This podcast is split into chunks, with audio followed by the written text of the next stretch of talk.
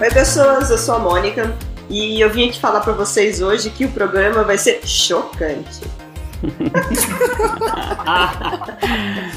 Gostei.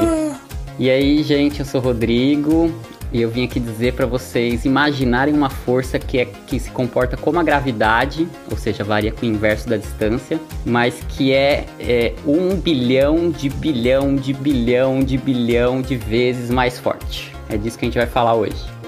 Uau! Fala pessoal, é, aqui é o Pedro e eu acho que as ondas de rádio que eu descobri não terão qualquer utilidade prática. Hertz falando sobre a descoberta das ondas de rádio. Nenhuma. não. Quem que vai usar essa porcaria? Toda, só toda a tecnologia moderna. Só, só. Oi galera, beleza? Eu sou o César, também sou físico. E queria dizer que é, Deus comanda o eletromagnetismo às segundas, quartas e sextas pela teoria ondulatória. E o diabo comanda o eletromagnetismo pela teoria quântica às terças, quintas e sábados. Nossa, essa, hein? Você vai longe pra gente explicar, hein? Lawrence Bragg. Ah, foi o Bragg. E no domingo? no domingo eles descansam. fica definido aí. Domingo é dia de na missa. No- domingo é dia de na missa. Até o diabo? Então, é por isso que você vê que no domingo tudo pode acontecer. né? Tudo pode acontecer, é verdade. É verdade. Fala pessoal, aqui é Eduardo e eu queria dizer pra vocês que raio gama não dá poder, mas de vez em quando dá câncer. Tipo, eu acho que pode dar mais câncer do que poder, né? Não, 100% de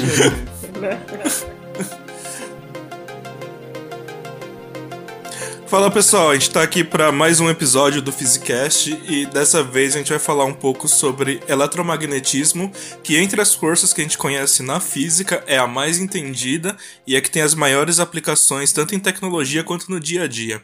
Se tem uma interação que você vê algum tipo de força e ela não é gravitacional no seu dia a dia, pode ter certeza que lá no fundo ela é eletromagnética em algum momento. E, bom, a gente vai discutir um pouco sobre isso, sobre ele- eletromagnetismo em geral. E vamos lá, né? Vamos quebrar essa simetria em um. 3, 2, 1.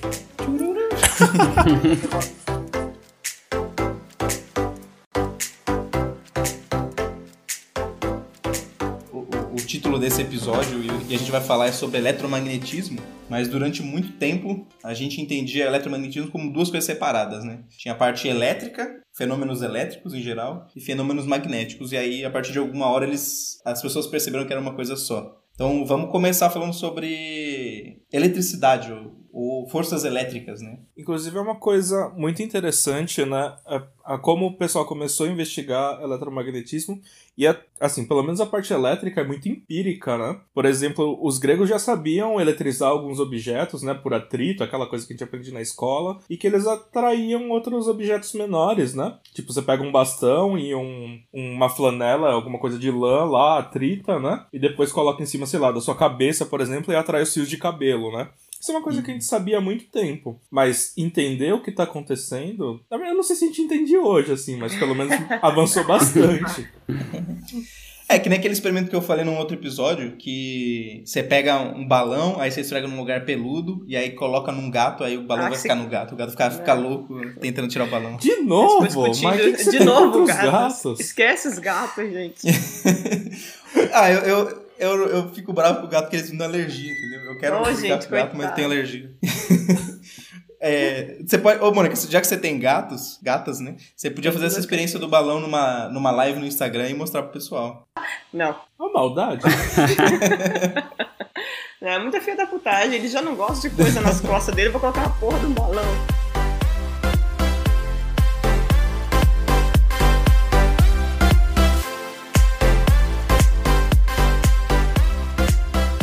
Mas tem um outro experimento legal de atrair coisa que a gente fazia que eu, quando eu dava aula. Quem foi meu aluno vai lembrar, vai saber disso. É, que dava pra, gente- dá pra gente pendurar várias canetas biques na, caneta Bic? na parede. Vocês já fizeram isso? Tipo, você pega uma caneta. Tem Tem, que ser ser uma, tem que ser uma caneta Bic que tem que ser Bic, porque a parede só gosta É, de não é a parede merchandising. É fresca.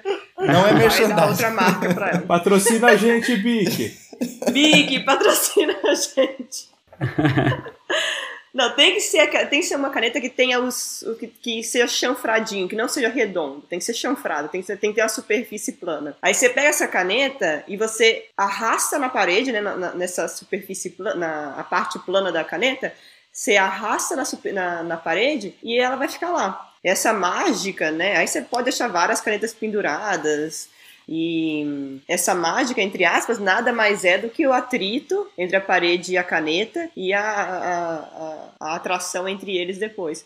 Tanto que a caneta fica mais tempo pendurada na parede é, em dias secos. Porque se tem umidade, vai. Não, não talvez. Ó, já que você levantou isso, tem uma, um outro experimento ou, ou, consequência que eu não sei se o pessoal que está em países mais frios, eu acho, e que chove bastante, talvez já deve ter sentido. Ou, ou na parte do Brasil que é mais frio, eu acho que acontece mais. Né? Que você tá com aquele monte de roupa de lã, aí você tá no dia inteiro andando por aí, aí você vai abrir a porta que tem a a, a maçaneta de, de metal, você toma um choque. Au. Nossa, que ódio. Uhum, verdade. É o que eu mais odeio de morar aqui.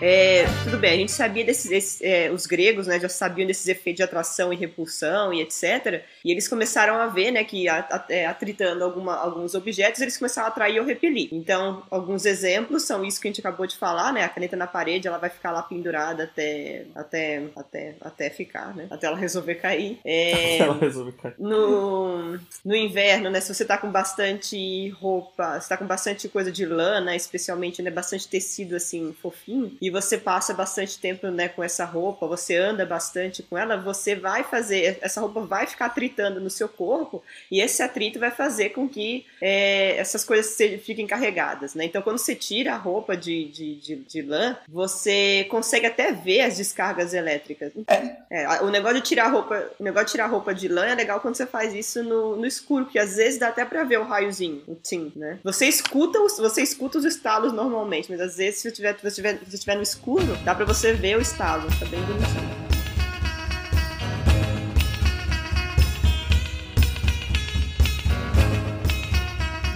Coisa interessante é que por muito tempo o pessoal só conseguia fazer essas eletrizações de forma que as coisas se atraíssem. Foi demorou muito tempo para a gente conseguir fazer um experimento que coisas se é, repeliam é, do ponto de vista eletromagnético, né? Ah, é verdade, né?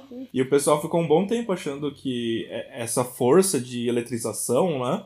Não, não, não, era, ainda não era um eletromagnetismo, né? Não era um entendimento completo, né? Que só era completamente é, atrativo. Demorou bastante, acho que 1600 e tantos. É, então, é porque isso foi um, um puta pulo, assim, na, na ciência mesmo, assim, né? De você começar a entender que tem... É, o que no, na nossa concepção moderna, assim, são partículas diferentes, né? Que são umas positivas e umas negativas, mas entender que lá dentro das coisas tinha algo que era às vezes oposto, às vezes igual, né? Tipo, não é algo muito óbvio de pensar a princípio, né? É, nada disso era óbvio, ainda mais naquela época, né? Que não tinha. É, pra mim Exatamente, não é, é. não é nada.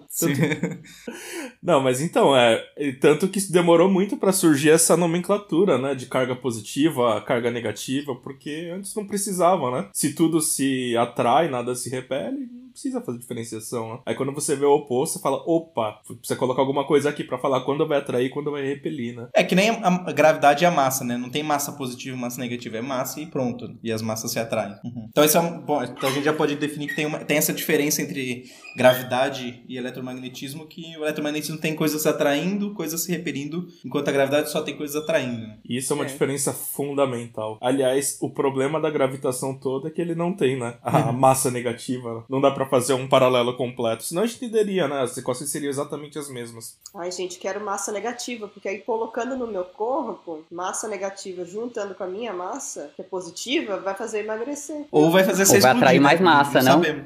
Pode ser também, pode ser. Não, é. gente, massa negativa com massa positiva, você soma o Paranauê ali, uai, vai diminuir a minha massa. Gente, ah. é. Se colocar demais, é a, a Terra vai começar a te repelir. Ó, esse vai ser o emagrecimento eletromagnético. já, existe o emagrecimento quântico né, no mercado. A gente lança esse que vai ser o emagrecimento eletromagnético. Muito melhor. Comam isso, tem massa negativa. é boa.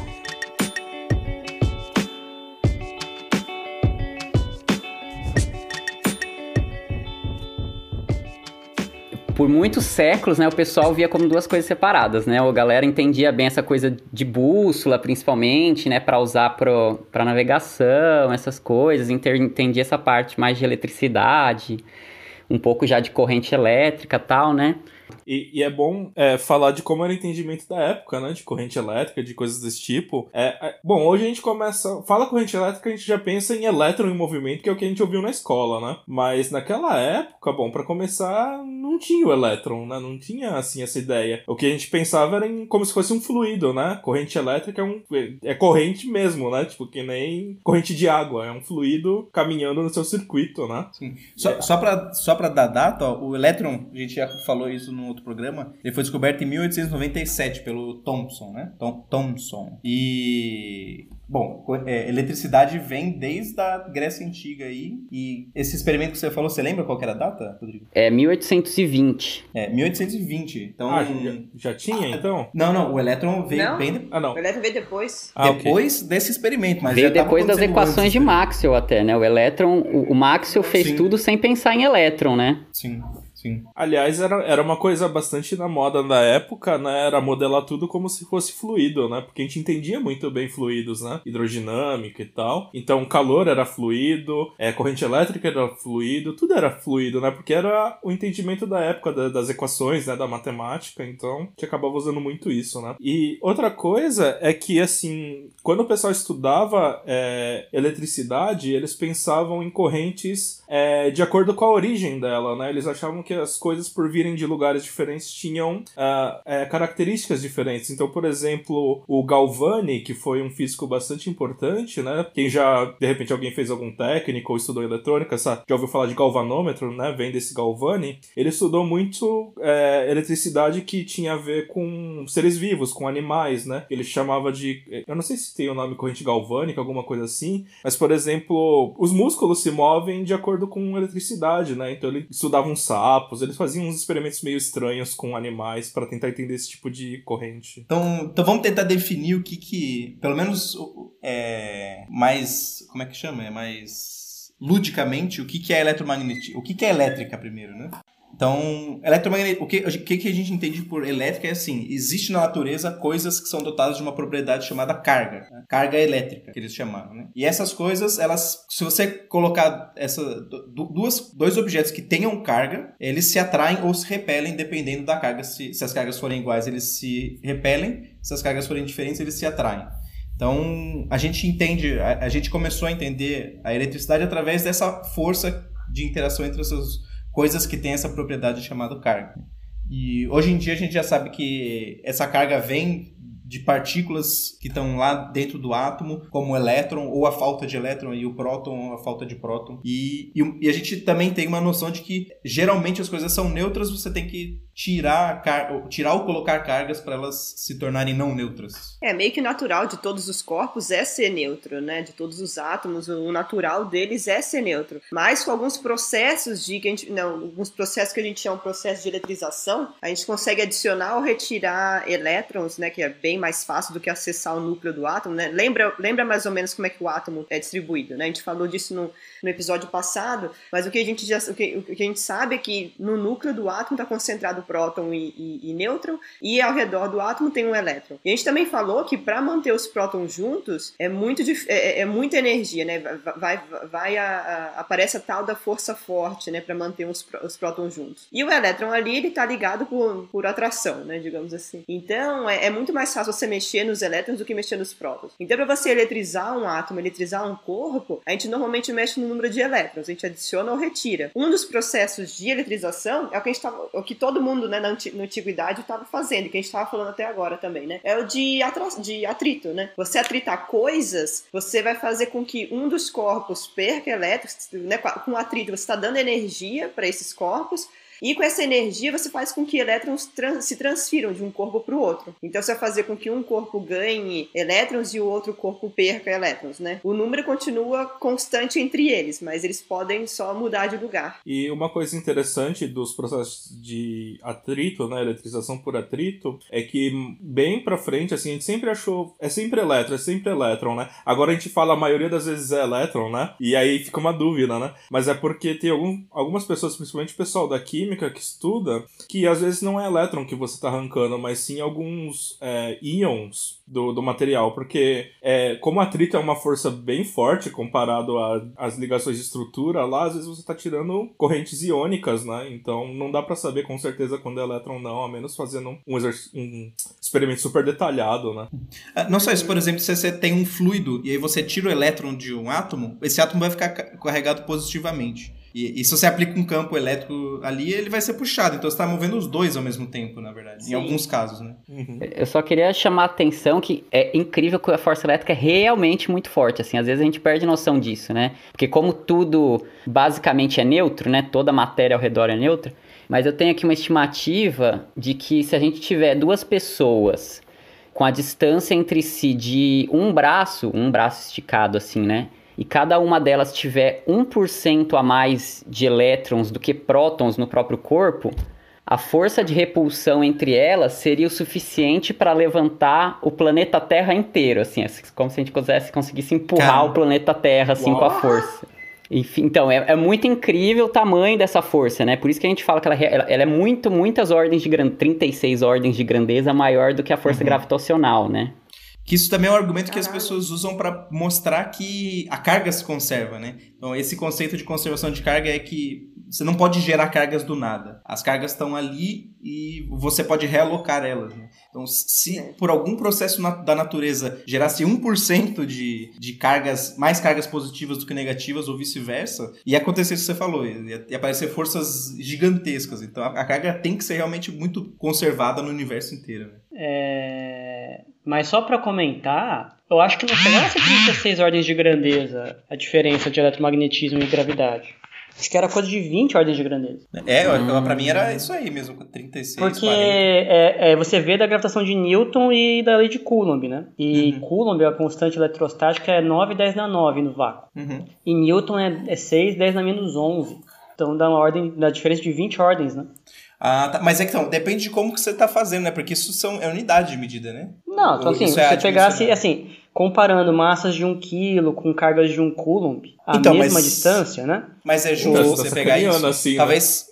Tá, então, mas então, um como é que é? Você pega a massa de um elétron, é isso? Isso, por exemplo. Só que, então, só que surge esse problema também que... Porque eu não pego do próton, por exemplo? Ou de um, uhum. de um quark? É, é eu acho que é só uma né? estimativa pra gente ter... É mais assim, pra ter uma ideia de que é muito diferente, assim, É mais, né? é mais porque... É, enfim, de fato, é porque tem um pouco a ver com o sistema internacional, né? Mas uhum. eu estaria privilegiando essa unidade de quilos e coulomb é. em termos de outras, né? Sim. Eu acho que a então... força por, por coulomb, a força por quilo é muito... É 20 ordens de grandeza maior, mas se for pegar por unidade fundamental de carga, sei lá, e de massa, bem que a gente não sabe se tem unidade de massa fundamental. Uhum.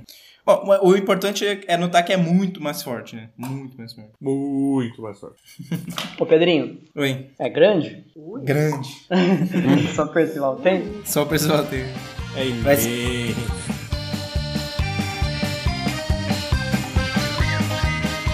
Então, a gente estava conversando aqui sobre eletricidade, né, que é, tem a ver basicamente com efeitos elétricos, como choques, como raios, atração e repulsão é, de coisas que dão choques ou raios, né? E isso, é, e isso é um fenômeno antigo, já é conhecido, etc que parecia não ter nada a ver com outro fenômeno antigo também conhecido, que era o magnetismo. Né? Então, o magnetismo ele tinha a ver com a atração e a repulsão de metais, né? por alguns materiais é, específicos. Então, existia uma, uma rocha é, na antiguidade chamada magnetita, e a magnetita ela era conhecida por atrair ou repelir metais. E esse fenômeno de atração e repulsão de metais acabou virando o chamado magnetismo. Então, magnetismo não dá choque, magnetismo não tem raio no céu, magnetismo, enfim é, tem uma atração-repulsão só com coisas que aparentemente tem metal no meio. Então, durante muito tempo, achou-se que eram dois fenômenos totalmente diferentes, não tinham relação, não tinham relação entre eletricidade de um lado e magnetismo do outro. Ainda porque a força que um faz é bem diferente, né? É bem diferente, mas assim, a gente está falando numa conversa aqui, é, não tinha sido quantificado, nem visto direção de força, etc, né? É, mas o, que sabia que se causava forças, mas o, a eletricidade era em certos contextos que causava e tinha alguns fenômenos específicos que eram diferentes do magnetismo, que eram alguns tipos específicos de rocha que causavam afetando essa metais ou outras rochas como elas, né? E a princípio não tinha nada a ver uma coisa com a outra, né? E o, o no termo moderno a gente pode associar é, magnetismo com ímãs, né? Então qualquer fenômeno que está associado com ímã, ímã de geladeira, eletroímã em, em motores elétricos, tal, todas são fenômenos magnéticos. Né? E existe uma, uma diferença fundamental, se a gente for diferenciar as duas coisas, do eletricidade e magnetismo de primeira, que existem, vocês falaram, é, existem cargas elétricas, né? Vocês falaram de carga positiva e negativa, né? Sim. Uhum. Uhum.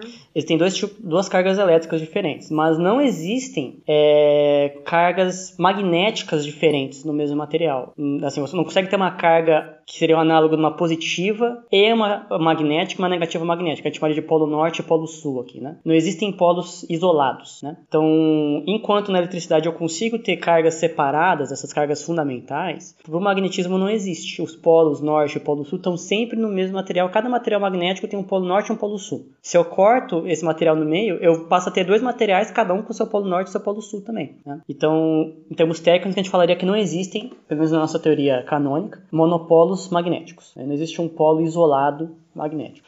E isso gera um monte de efeitos interessantes, né? O povo, o povo do The Big Bang Theory queria achar monopolos magnéticos, né? Vocês lembram É. desse episódio? Muita gente quer achar. Oh, se O alguém achar, me, me manda um e-mail. É, mas- É sempre a história, né?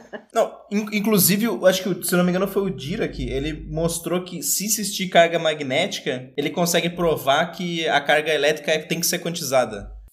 Nossa, não tô sabendo nada disso daí não. Sim. Uau. Deixa eu checar pra ver se essa informação não é muito errada. Porque eu- o que eu sei, assim, nunca foi encontrado, né? Acho que tem um, ou- um outro, alguns modelos teóricos que exigem que existam monopolos magnéticos É, foi o Dirac. tal. Mas ele falou que, que se existisse carga mo- monopolo magnético, então isso implicaria na quantização de carga elétrica? Isso. Mas não ele é quantizado já? Assim, porque, tipo, É, não, não, mas é que você não consegue provar que é quantizado, né? É, é posto à mão, né? Número Isso. quântico. E vai lá. Aliás, carga elétrica é o primeiro número que a gente vai chamar de quântico, né? Ah, só pode assumir sim. alguns valores. Uhum. É, então, é, ele provou que se que é uma condição de quantização é que se você tem cargas magnéticas, na- mo- mo- modificar as equações do, do eletromagnetismo e, e colocar cargas magnéticas, você consegue mostrar que a carga elétrica tem que ser quantizada Uau. unidades de alguma coisa. Olha que interessante. Sim. Vou procurar mais sobre. Muito- Interessante, mas ao mesmo tempo, talvez até um pouco. Eu tô talvez forçando a barra, mas talvez um pouco intuitivo, né? Porque tem essa ligação tão, tão intensa entre magnetismo e eletricidade, né? Um fenômeno gera o outro, que gera um, que talvez a quantização de um não, não seja estranho que implique na quantização do outro. Né? Uhum. Eu tô falando alguma bobagem? Vocês Não, acham que não? Eu acho, eu acho que não faz faço sentido. ideia. Mas, tipo, eu não sei não, matematizar o que você falou. Não faz sentido, eu acho, só que eu não sei se, se é correto o que eu falei, né? Não, sim, não sei, não sabemos se é correto, mas a- a- o sentido faz, né? Eles, têm- eles estão tão interligados que não me seria estranho se isso fosse verdade. né, uma situação em que existe o monopolo magnético e não existe cargas elétricas elementares quantizadas. Não, não, mas por exemplo, você poderia ter um cenário onde tanto o monopolo magnético quanto a carga elétrica não fossem quantizadas, né? A princípio. É, Nenhum não, e, e mais, a, a gente vive num cenário em que as cargas elétricas são quantizadas e as magnéticas não. Sim, sim, exato, na exato. verdade. Então, é, uma, se o Dirac está correto, que uma implica a outra, não é verdade que a outra implica uma. Não, é, é que assim, eu- é- não é que uma, é zero também não é uma quantização, será? Roubado. É uma boa. Olha, gente. Vamos Ela voltar é- pro tema? Mas ta- talvez a gente possa voltar para um tema assim que é importante que a gente não tinha falado antes, é, é esse conceito que as, as cargas, até onde a gente sabe, cargas elétricas são quantizadas, né? Quer dizer, tem uma unidade mínima de carga elétrica que a gente Uhum. pode tirar, né? Que é um é, carga do elétron, ou Uhum. nos quarks, se a gente conseguir separar o quark, ele vai ter um terço ou dois terços da carga do elétron. Então são essas A gente três falou o o que significa a palavra quantizada? Eu acho que. Será? Bom, explica aí. É bom, é bom falar, porque é isso. É. Antes que comecem a vender dieta quântica. Não, mas eu quero A, a- gente, a gente pode deixar pro leitor esse exercício, porque é demonstração trivial. que é isso. trivial. E, e- e demonstra a quantização de a condição de quantização do Dirac também. Faz, faz os dois. Sim, Só então isso? deixa pros leitores aí. Todo bom estudante de exata já passou por isso alguma vez. É. Encontrar uma frase no livro que diz mais ou menos isso. E que não é nada trivial, né? Não, então, só pra, só pra gente, né, ficar todo mundo na mesma página, o que é quantização, na, né, o que é quantização, né? É, alguns, alguns valores, na, algumas coisas na física, né, elas só podem assumir alguns valores discretos, tipo, eu não posso ter é, qualquer valor para qualquer, pra qualquer característica, para qualquer característica de um, de um, de alguns corpos, por exemplo. Então, é, quando a gente tem uma situação dessa, que nem todos os valores são, é, são possíveis de, de, de, existirem, a gente vai falar que esses, que esses valores eles são quantizados, ou seja, você tem alguns, você tem, você tem alguns valores que, ah, alguns valores possíveis que, esse, que essa coisa pode ter. Por exemplo, a carga elétrica. A carga elétrica, você não pode ter qualquer carga elétrica. Você só pode ter cargas elétricas que são múltiplos inteiros do que a gente chama de carga fundamental, que é o valor da carga do elétron, que também é o mesmo valor da carga do próton, né, mas com sinal trocado. Mas carga elétrica na, na, dos corpos eles só podem assumir valores múltiplos inteiros de uma dessa carga. Ou seja, eu não posso ter 1,7 vezes a carga do elétron. Eu não posso ter 2,4 vezes a carga do elétron. Não, eu posso ter uma, duas, três ou quatro ou blá blá blá vezes a carga do elétron. Então a gente vai falar que essa, que essa grandeza ela é quantizada. Mas assim, a analogia que eu gosto de, de falar da quantização é, na, é, fazer comparação com dinheiro, né? Dinheiro todo mundo gosta, né? Então, uhum. o dinheiro, ele, ele é sempre. Qualquer dinheiro que você imaginar, ele é sempre múltiplo do menor valor possível. No caso do real, é um centavo de real. Né? Então, eu não tenho nenhum dinheiro menor que um centavo de real dentro desse sistema aqui. Então, a coxinha custa 4, 4 reais, custa 400 centavos, né? E por aí vai. Então, eu não tenho meio centavo. A carga elétrica é similar, né? É, existe um valor mínimo de carga, que a gente viu que não é tão mínimo assim para os quarks, né? É, mínimo pero não mútil, mas que eu não consigo, cargas livres pelo menos, eu não consigo ter menos do que esse valor mínimo, né? Então eu tenho ele ou múltiplos dele, né? E a, o dinheiro é uma boa ideia de quanti, no sistema quantizado, né? Embora não seja físico, é, passa bem a ideia. Se bem que o posto de gasolina coloca um é outro dígito ali. É. Tem uma quebra espontânea da quantização aí. É, então. Não, se você pegar outras moedas, aí também ferra, né? Mas, mas você percebe que eles tentam quebrar a quantização, mas se você pedir 0,1 centavo de troco, eles nunca vão te dar, né? É verdade. É. É verdade. O banco também trabalha com mais dígitos para ganhar dinheiro em cima dos juros. É. Aí os arrendamentos dão dinheiro para eles. Claro. Mas eles nunca vão te dar o, o, a fração de um centavo, porque não existe, né? Não. Mas outra uma coisa que agora eu pensei, uma coisa que, que é fácil a gente lembrar que não é quantizada é a distância, né? Será? Hum, é. Ai, gente, vai pro caralho.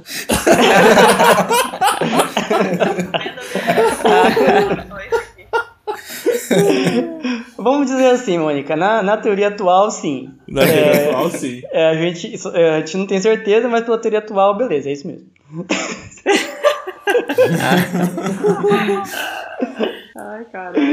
Ai, me fugiu da cabeça né? agora coisas que não que, que, são grandezas que não são quantizadas. É porque acho que fundamentalmente, como a gente fundamentalmente sempre pode... tudo é, né? É, frequência. você pode sempre chegar. Ah, tempo? Não, Mas não, frequência tempo também tem a ver não. com Droga. energia também. É, então, é, é, é tempo, tudo... então, é que tempo está associado a espaço, né? Frequência associada a tempo, de qualquer forma, então, então também droga. daria chabu, né? É, não, não, é, não dá, assim, se, se, a gente pegar pra, pra ver, pode ser que tudo seja quantizado e a gente não, só não percebe. É, é que a unidade é tão pequena que você não percebe, né? Parece é. que vale qualquer é. coisa, mas na verdade é sempre múltiplo de um negócio muito pequeno. É, ô Rodrigo, te ocorre alguma ideia de alguma coisa que não é quantizada? Com então, certeza? eu acho que, assim, não sei se vale, mas eu acho que temperatura a gente pode considerar que não, porque elas, assim, mas meio por definição, né? Porque a gente só fala em temperatura em um sistema é, que já não é uma média, né? É, que uhum. já é uma coisa clássica, né? Que já não é mais uhum. quantizado mesmo, né? Sim. Então temperatura é, é Só dá pra falar de né? temperatura quando tem um conjunto de coisas, né? É, não faz sentido. Mas, é, mas ao mesmo tempo é verdade. Mas é associada à energia, né? Energia média das partículas. Então, mas aí mas por é ser média, média, né? você consegue. Não, é, sim, então, mas média... assim, se eu quisesse fazer uma analogia, para uma partícula não seria uma temperatura, né? Mas você podia pensar na energia dessa partícula. Uhum. E aí, nesse caso, eu já não tenho mais garantia nenhuma de que não sim, vai. Sim. Mas a... Nossa, mas você vai fazer o gás de uma partícula? É, não gás, né?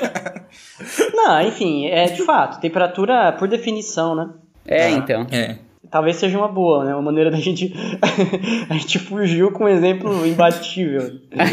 por, que é, por que definição. Não, é, é, porque, de fato, assim, é difícil provar que uma coisa é contínua, né? Porque como você vai mostrar que não tem o menor elemento? Uhum. Sei lá. Pior que é verdade. Tudo Mas que a gente é... pega como contínuo, a princípio, pode não ser, né? Uhum.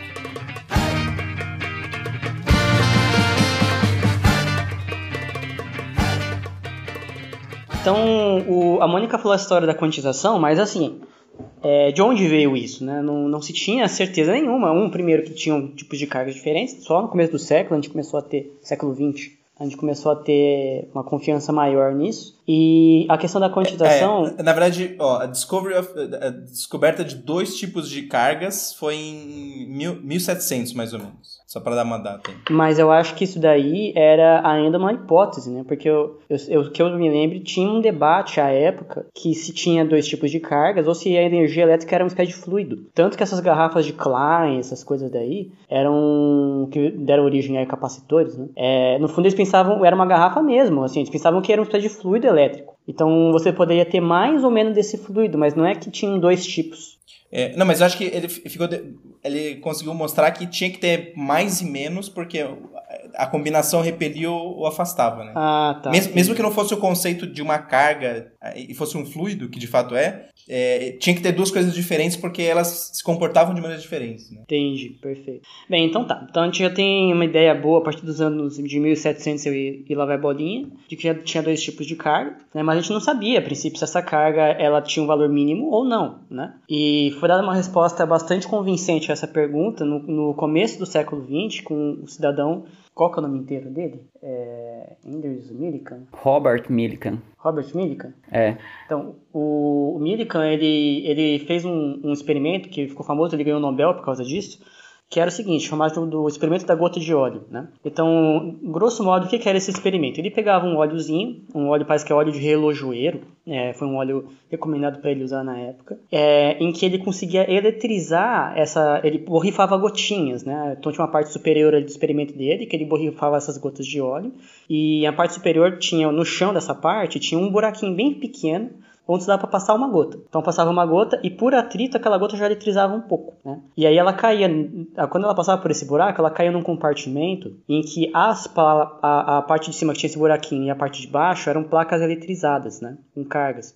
Então, se ela tivesse com alguma carga elétrica, essa gota, ela podia sentir forças elétricas, ou para cima ou para baixo, a depender da carga dela, né? Então, o que o Millikan fazia, assim, a ideia é grosso modo, né? Essa gota tem a força-peso dela, né? Ela tem uma massa, então ela tende a cair. Dentro desse compartimento, ela tinha uma força elétrica, que você podia colocar, por exemplo, direcionada para cima, contrabalanceando a força-peso. E além disso, ele tinha forças do material que estava ali no meio, então tinha um fluido, né? É, ali, um espécie de um gás. Então ele tinha que levar em conta a força de, de empuxo e força de viscosidade desse, desse meio no qual a gota estava. O ponto é que, a depender da carga que essa gota tivesse e do campo elétrico que você aplicasse, né, do quão eletrizado ficassem essas placas, podia acontecer uma situação em que a gota ficava flutuando no ar, com a força-peso para baixo, contrabalançando a força de empuxo e, e a força elétrica. Né? Então, com isso ele conseguia inferir quanto de carga elétrica tinha lá naquela gota, né? Então, beleza, ele fazia isso com uma gota, ele podia ionizar, deixar mais ou menos carregada essa gota com uma radiação ionizante, ele, então ele bombardeava essa, essa gotinha com radiação. E ele repetia isso para várias e várias e várias e várias gotas. Repetiu, repetiu, repetiu, repetiu. E, o que ele, e ele calculava qual que era a carga elétrica delas. Né? E o resultado que ele percebeu era que ele sempre obtinha múltiplos de um valor mínimo, que é a chamada, que a gente chama hoje de carga elétrica elementar. Então ele nunca obtinha valores intermediários a esses dois aí. É, era 1,6 10 menos 19, ou 3,2 10 menos 19, ou 4,8, etc. E, e, isso levou a, a hipotetizar a ideia de que a carga ela era quantizada, tinha um valor mínimo, ele não conseguia obter um valor menor nem intermediário a esse. E esse ficou famoso como o experimento da gota de óleo, que é um experimento muito difícil de realizar. Quem faz na faculdade fica bravo com essas gotas, né? Porque elas samam na sua cara, né? Elas andam pro lado, pro outro, parece que elas andam de lado. Nossa, é um inferno. Ali você começa a duvidar também. que a gravidade é verdadeira. Porque é, em vez de ela cair, ela fica andando pros lados, na diagonal para cima, sambando, é um inferno.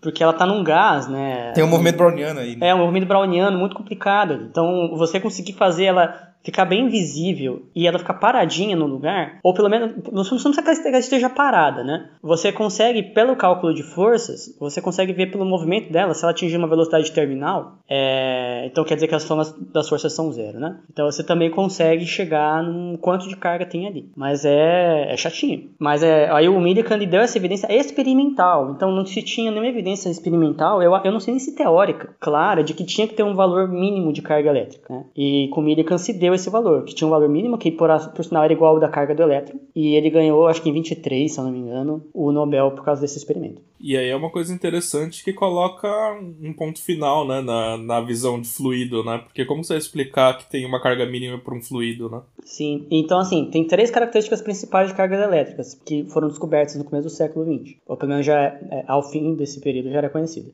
Que tinha dois tipos de carga, que a carga elétrica ela era quantizada e tem uma terceira coisa, e a gente sabe que ela é conservada. Qualquer reação na natureza que você postular vai ter que ter o número de cargas antes e depois da reação tem que sempre ser igual. No sistema, e né? O Não- sistema, exato. E só para os ouvintes terem uma ideia de quão importante é essa lei, se a gente vê alguma coisa que viola a conservação de carga elétrica, ou seja, a carga elétrica está sendo criada ou destruída, a física que a gente conhece cai. É, é uma coisa do nível muito básico, assim, do tipo, sei lá, alguma coisa mais rápida do que a velocidade da luz, ou que, sei lá, momento linear não se conserva. É uma, é uma previsão tão fundamental que a gente teria que fazer outra teoria. Não dá para consertar, seria muito difícil consertar a teoria. É mais fundamental do que do que a velocidade da luz, eu acho.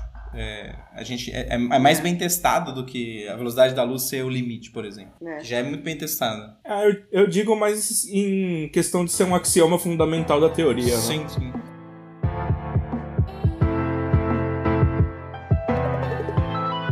É que até agora a gente falou, né, da, mais assim, da- das coisas de eletricidade, falou um pouco de magnetismo, tudo meio separado, né? Mas aí quando a gente nomeia, a gente chama sempre de eletromagnetismo, né? Isso foi, assim, eu acho que.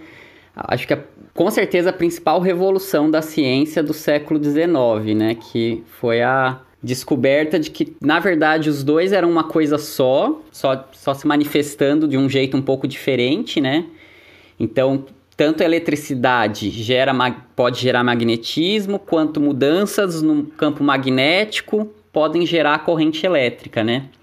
E mais, é, o, o cara que fez, é importante nomear, né? O cara que, que conseguiu juntar tudo isso, era muita, tinha muita informação solta já, né? Assim, tinha muita coisa meio que voando é, nas cabeças dos cientistas e das cientistas, né? Mas é, o cara que unificou tudo foi o Maxwell, né? Por isso que a gente tem as, as equações de Maxwell, que são meio que as equações fundamentais do ma- eletromagnetismo, né? E aí, não sei vocês, mas agora a experiência bem pessoal minha, assim. Quando eu era lá, meu terceiro semestre de faculdade, estava eu lá fazendo Física 3, eletromagnetismo, sentado entediado numa aula, e de repente o professor me chega com, com, a, com a fórmula da equação de onda, que é quando junta tudo junto lá, né? Junto a eletricidade com magnetismo, e do nada aparece a velocidade da luz, eu fiquei muito as- pasmo, assim, sabe? Eu fiquei muito, o quê? O quê? Não, é. é, é Calma aí! Foi muito. Ah! É, é, aquela, aquele gif lá da cabeça explodindo assim, foi. foi você fala, Não é, "Que- gente? Não, daí é emocionante demais. É muito, emo- é muito mais bonito. E outra coisa muito interessante é que o Maxwell, para conseguir fazer as quatro equações conversarem, ele colocou um termo a mais, né? Um termo de correção Sim, ali, sim. que senão não dava certo, né? Que, E que, ele que é o grande isso mérito dele, eu acho que é. Essa correção. Teoricamente. Sim. Muito lindo.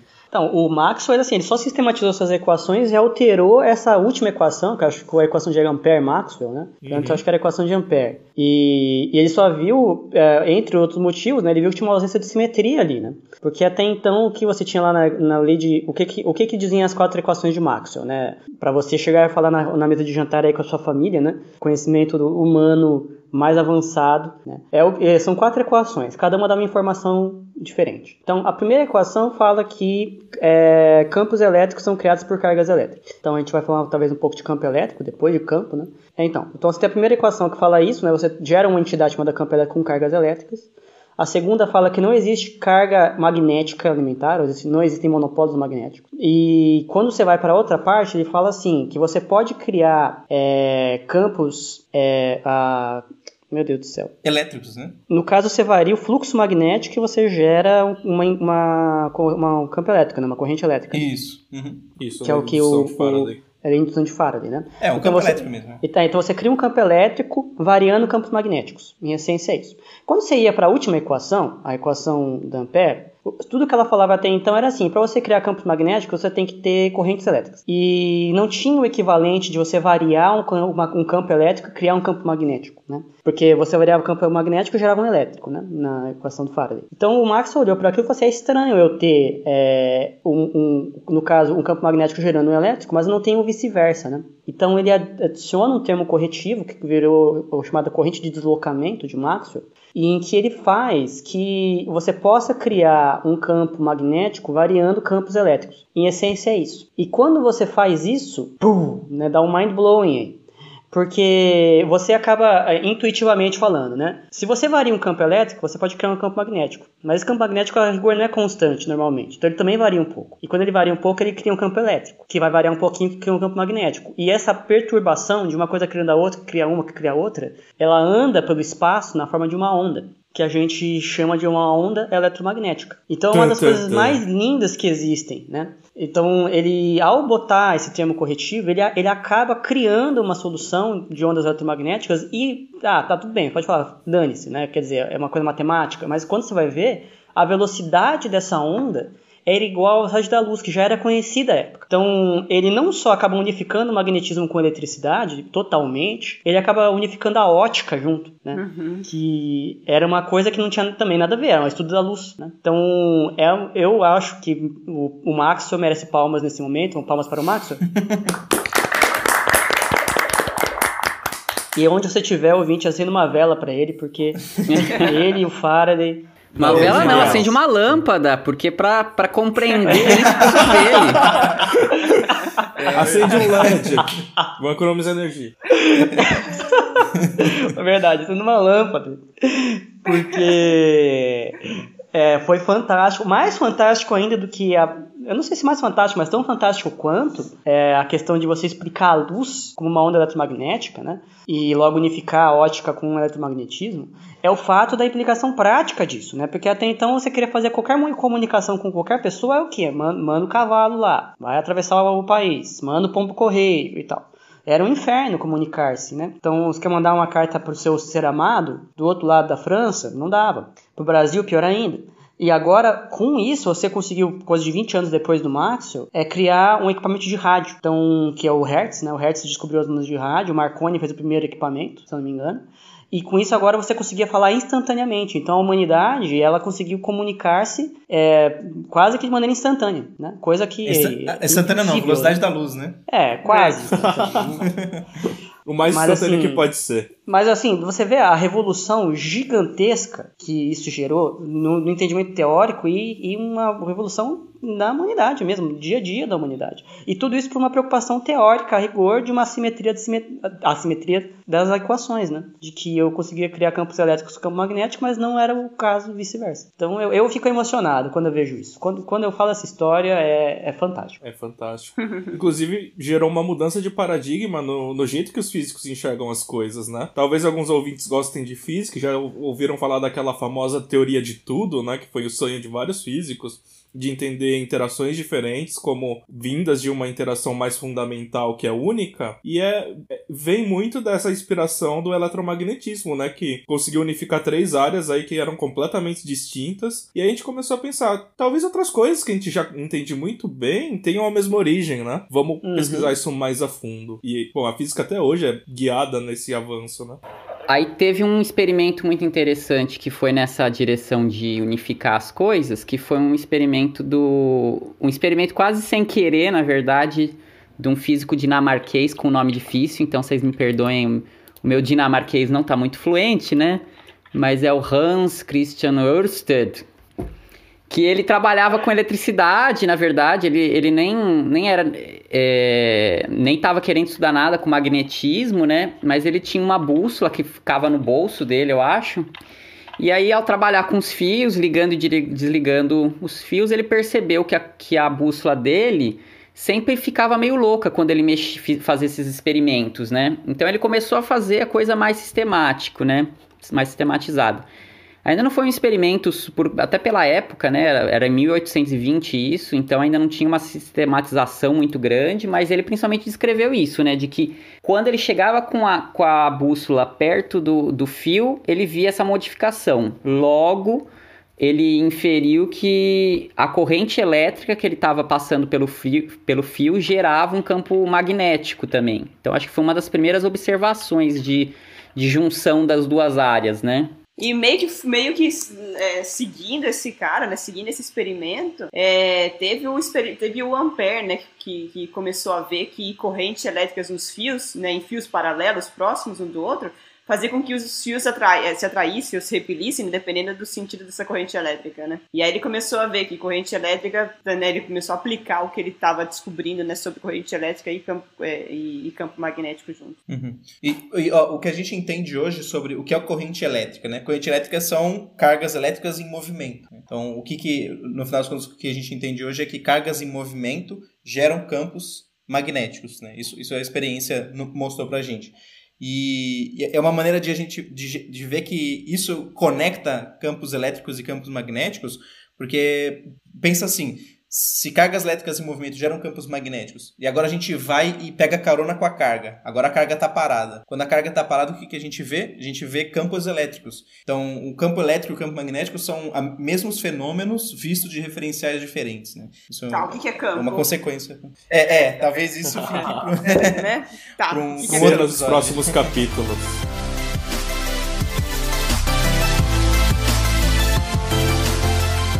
É, então, né, aí beleza. Então, depois dessa grande revolução aí, a gente viu que é basicamente era a mesma coisa, tudo isso, né? Onda de rádio, luz, eletromagnetismo mais padrão tal.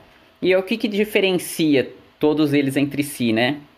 É basicamente uma, uma característica dessa onda agora, que é a frequência dela, né? Ou comprimento de onda. Você pode pensar ou na, na, número de vezes que ela oscila num dado tempo, ou então na distância, no tamanho dessa onda, né? Quão mais longe ou mais curto ela, ela oscila. Então, o que a gente, do que a gente entende hoje, a gente tem ondas eletromagnéticas que têm desde centenas de quilômetros de comprimento de onda, que aí são ondas de rádio, é, ou ondas de rádio, tanto ondas de rádio usadas pelo, por nós mesmo para rádio AM, rádio FM, contra, quanto outras ondas geradas por estrelas e tudo mais. Aí, se você começa a diminuir bastante esse comprimento de onda e chega na ordem do de um micron mais ou menos, um micron é se você pega um fio de cabelo e corta em 100 vezes. Mais ou menos é a, a espessura dele, né? Mais ou menos essa seria o comprimento de onda da luz visível, do que a gente enxerga, né? Que a gente enxerga uma parte bem pequenininha só do espectro, né? Que vai lá desde o vermelho, que são as cores do arco-íris, né? Vão lá desde o vermelho até o, o violeta, né? E aí você continua diminuindo ainda mais, você vai pro ultravioleta, que são os raios X, exatamente aqueles que a gente usa é, para fazer exame médico, por exemplo. Tem os raios X duros que a gente fala, que são raios mais para outros tipos de experimentos, mas não com seres humanos. E até os raios gamas, que já entra no que a gente costuma, no, no vocabulário mais é, comum aí, chamar de radiação, né? Que seria as coisas que estão mais vinculadas a usinas nucleares tal. Então, tudo isso acaba sendo uma única coisa dentro desse espectro, né, que a gente chama eletromagnético. Ah, e acho que vale a pena, vale a pena comentar que é, não só o comprimento de onda e a frequência, mas também a energia dessa, dessa luz está variando aí, né? Então, é, comprimentos de ondas maiores significam frequências menores e energias menores. E, e o contrário, né? É, comprimentos de ondas menores, frequências maiores e energias maiores, né? Então, ondas de rádio têm uma energia baixa e raios gama têm uma energia bem alta. Inclusive, é uma curiosidade, né? Na abertura eu falei um, brinquei um pouquinho pouquinho com câncer, né? Na verdade, o raio gama não é tão perigoso. O perigoso é se ele conseguir energizar algum elétron que está no seu corpo e você tiver um elétron livre super energético, porque como o elétron tem carga, ele vai sair destruindo tudo que ele vê pela frente, pode destruir DNA e aí você vai pegar câncer mesmo. Ou você pode virar o Hulk. Vai dar problema. O Hulk acho que não. O Hulk tem que comer a plantinha, não tem? Não tem É troço assim? plantinha? Hum, não sei. Tinha alguma coisa que é que, por isso que ele é verde. né? que, que, proje- que protegeu ele do, da radiação gama. Ah, é, ca- cada autor vai fazer uma maneira diferente. Ah, sim, né? Mas no final não dá, não dá poder, não, a gente nem tem. É. Ah, não? Ah, então deixa eu abortar a missão aqui. Não, Abortar a missão. Durante muito tempo, as pessoas não sabiam que os raios gama, raios X e, e ondas de rádio eram, mes- era a mesma coisa, só que com frequências diferentes. Né? É, demorou muito tempo para as pessoas notarem que, que, que tudo era luz com, com frequências diferentes. E também vou falar uma coisa que eu não sei se eu incluo depois né, na edição, é que a frequência da onda de, de, de rádio, por exemplo, né? Se, se você estiver no seu carro e você vê aqueles numerozinhos no, no, no rádio do seu carro, você está mudando o canal, né? Ah, O canal é, o- é a frequência da onda que está chegando para o seu rádio.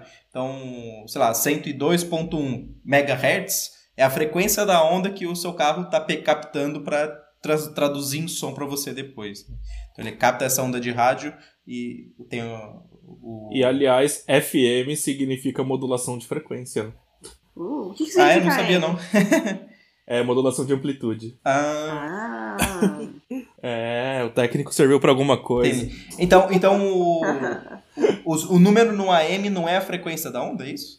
No, no AM também. Na verdade, é frequência média, né? Porque você tá passando informação conforme você tá alterando as frequências no FM, né? No AM, o que você tá mudando é a amplitude e isso que carrega a informação. então por que, que o rádio AM é pior do que o FM? Porque dá pra colocar mais informação codificada na frequência, eu não lembro exatamente. E também você Ah. consegue usar frequências maiores, se não me engano. Isso. Ah, E- legal. É, e a, e a frequência maior, ela permite que não tenha tanto desvio na luz, né? Quando Isso. ela tá as É, é o frequências. contrário, AM na real. ser absorvido É o contrário, parede. quando tem Não, contrário? comprimento de onda maior, que a AM é isso, né? Que ela, ela, ela, tem um, ela tem a qualidade pior, mas ela chega mais longe.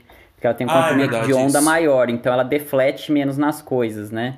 Uhum. Só que, ao mesmo tempo, tem muita interferência do, das, de tudo, assim. Enfim, Uhum. Ah, ah, legal. legal. Não esperava chegar nisso hoje.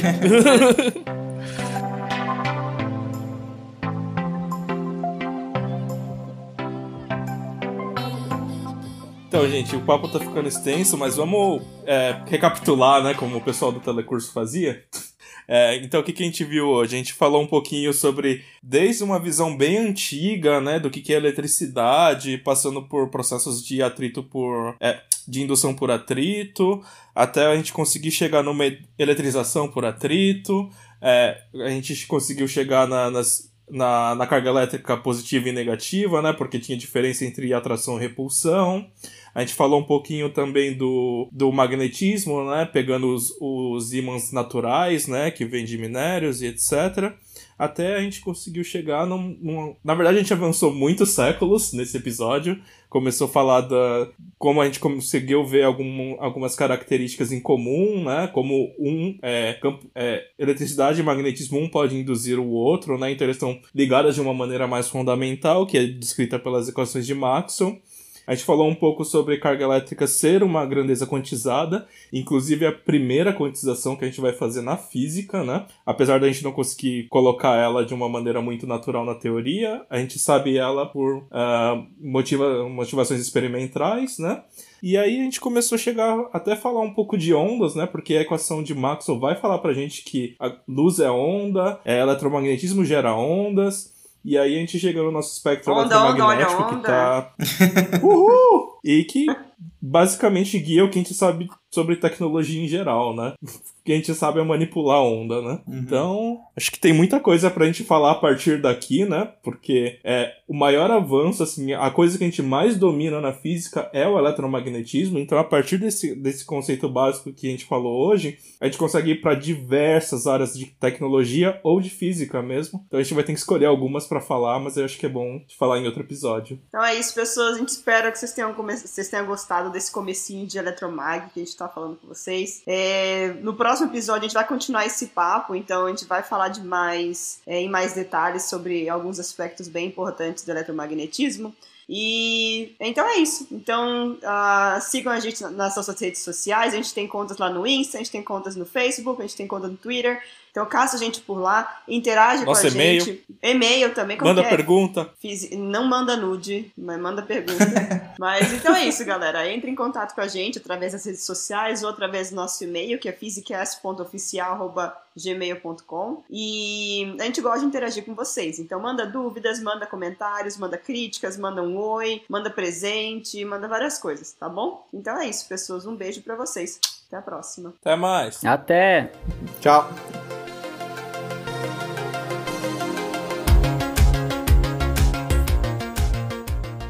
E aí, pessoal, o, o Matheus Souza mandou pra gente no Instagram algumas perguntas. Aí a gente vai, eu vou ler aqui e aí pra gente discutir, é, responder algumas perguntas que ele fez. Então, uma pergunta que ele fez é: que áreas da física vocês acham que vão crescer daqui a alguns anos? Essa é, Daqui a alguns anos?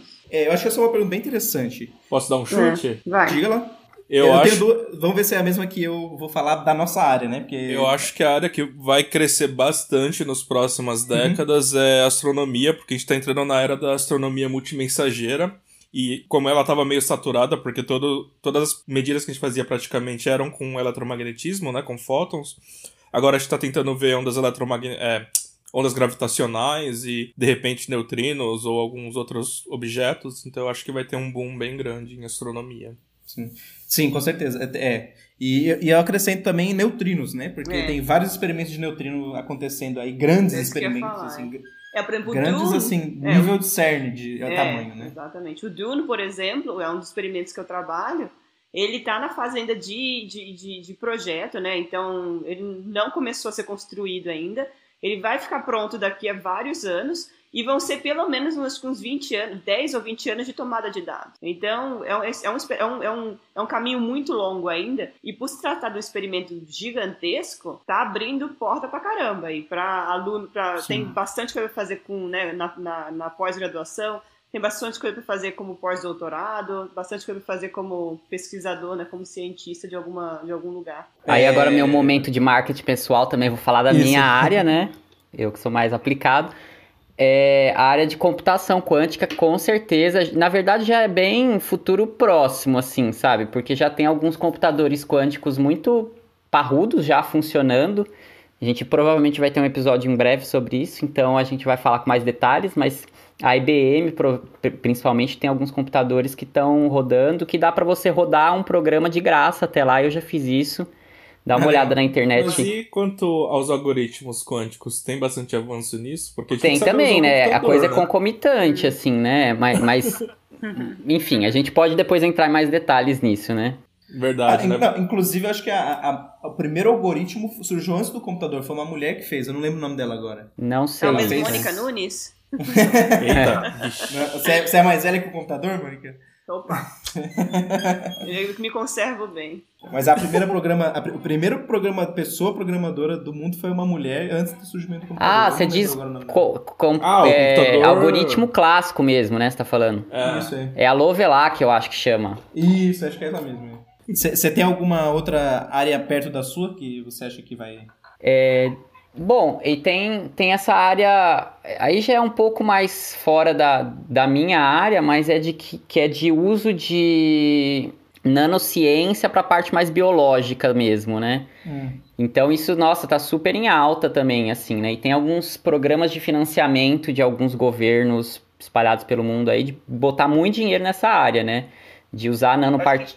Por exemplo, de usar nano, nanopartículas para levar um dado medicamento a uma dada região do corpo tal. Tem muita coisa nessa direção. Então, com certeza, essa parte de, de biofísica é muito, vai ser muito forte em breve. Sim, não, é, acho que não só nano coisa, mas é- essa interação da física com, com a biologia eu tô vendo também que tá crescendo bastante mesmo. É. Não precisa. Mas vamos mesmo. lembrar que Sim, essa- todo- toda essa informação que a gente está dando, ela tá, né? A gente está puxando sardinha pro nosso lado, mas deve- devem ter outras várias áreas Absurdamente da física, enviesado. Com certeza, com certeza. né? Ah, Então, se, se- se surgir um, um é, supercondutor a altas temperaturas, vai ser a revolução também na física. nossa, ia ser lindo, hein? Ia ajudar coisa pra É.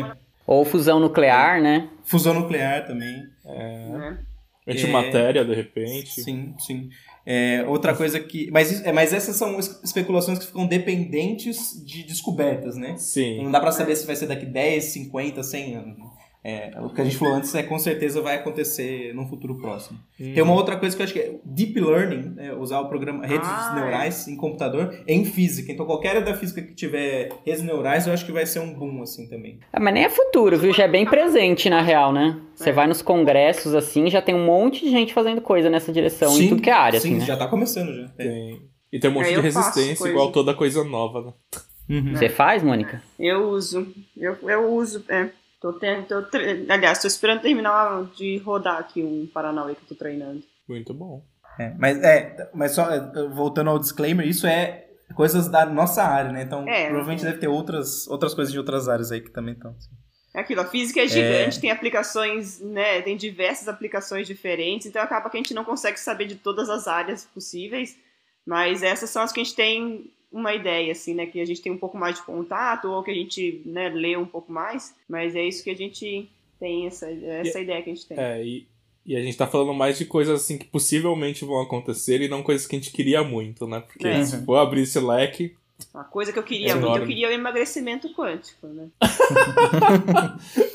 Você queria que fosse verdade, porque existe já, né? Eu queria, então, eu queria que, é, eu queria que fosse verdade, é. Porque, nossa, gente, ia ajudar tanto a vida.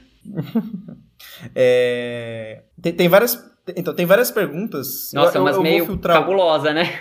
É, eu vou filtrar é, algumas que tem umas que assim, daria um episódio inteiro da gente conversando. É, né? Eu, vou, eu vou pegar as que, que dá pra, pra responder mais rápido, assim. É, deixa eu ver aqui. É, vou, vou pegar essa aqui. Muita gente associa física com resolver problemas através de fórmulas e tudo mais. E acabam achando isso algo temeroso por não entenderem tais aplicações. Vocês acham que o problema da aprendizagem em física é a rotulação da dificuldade que terceiros impõem? também. Mas eu acho que um problema de pessoas associarem fórmulas com física é a nossa metodologia de ensino, né? Principalmente voltar o ens- ensino para passar em prova, mas aí a gente pode ficar também um dia conversando sobre isso. É, é. Acho que, acho que dá pra definir assim. Esse é um problema muito complexo que não dá pra apontar um causador do problema, né? Mas Tem- assim, uma coisa que eu lembro muito era os veteranos fazendo terrorismo, né? Com física difícil, né? Uhum. Os próprios Não, físicos estão falando isso, meu Deus, eu aqui, Sim. né? Calor idiota. Não, com, com certeza essa rotulação traz, traz uma ajuda. Com certeza ela não é benéfica, assim. Eu acho que as pessoas deveriam parar de, de rotular a física e a matemática como coisas é, ruins ou difíceis ou chatas, assim. sabe? Sim. Mas isso É. também é uma consequência do ensino, às vezes, ser ruim, né? Dessa, então, É, tem, eu- tem um pouco de... Vai. Pode falar. Não, o problema é que o ensino hoje em dia ele tá né, voltado para você passar no vestibular, né, por exemplo, né, né, a parte de ensino médio, que é o que, a- que todo mundo tem contato, né? Então, o que você aprende na escola de física é o que, entre aspas, vai ser útil para você passar no vestibular e não necessariamente você aprende sobre a beleza da física do universo, né? Então, você fica aquela coisa muito mecânica na física, o que não é isso, não é all na física, não, não, não é essa a nossa vida, né? Mas eu também não sei como mudar isso, não tem uma alternativa ao vestibular, por exemplo, agora em- Uhum. né, na cabeça, mas o ideal seria que os professores conseguissem mesclar essa, né, essa esse, esse, esse trabalho bem robótico de resolver problema na física com também o que é a física de verdade, né? Que é experimentar, que é você descobrir, que é você aprender. É uma coisa assim bem mais lúdica do que ficar fazendo exercício, né, de conta. Sim, quando a gente tira essa ideia empírica da física, né? Parece que ela é muito mais matemática do que um estudo da, nat- da natureza, uma ciência de fato, né? Acho isso Exatamente. bastante perigoso. Inclusive, uma vez eu ouvi de um aluno, né? Eu perguntei, ah, não, o que, que vai acontecer em tal situação, né? Aí ele falou assim: você quer que eu explique de acordo com a física ou o que vai acontecer de verdade? Deveria ser a mesma coisa. é. é bem complicado isso aí. Não? Então eu vou, eu vou passar para a última, última pergunta aqui. É, a pergunta é, é bem simples, mas talvez seja complexo de responder. A realidade é quântica? Que realidade. Silêncio. Ninguém A sabe, realidade é quântica, gente, que brisa, não?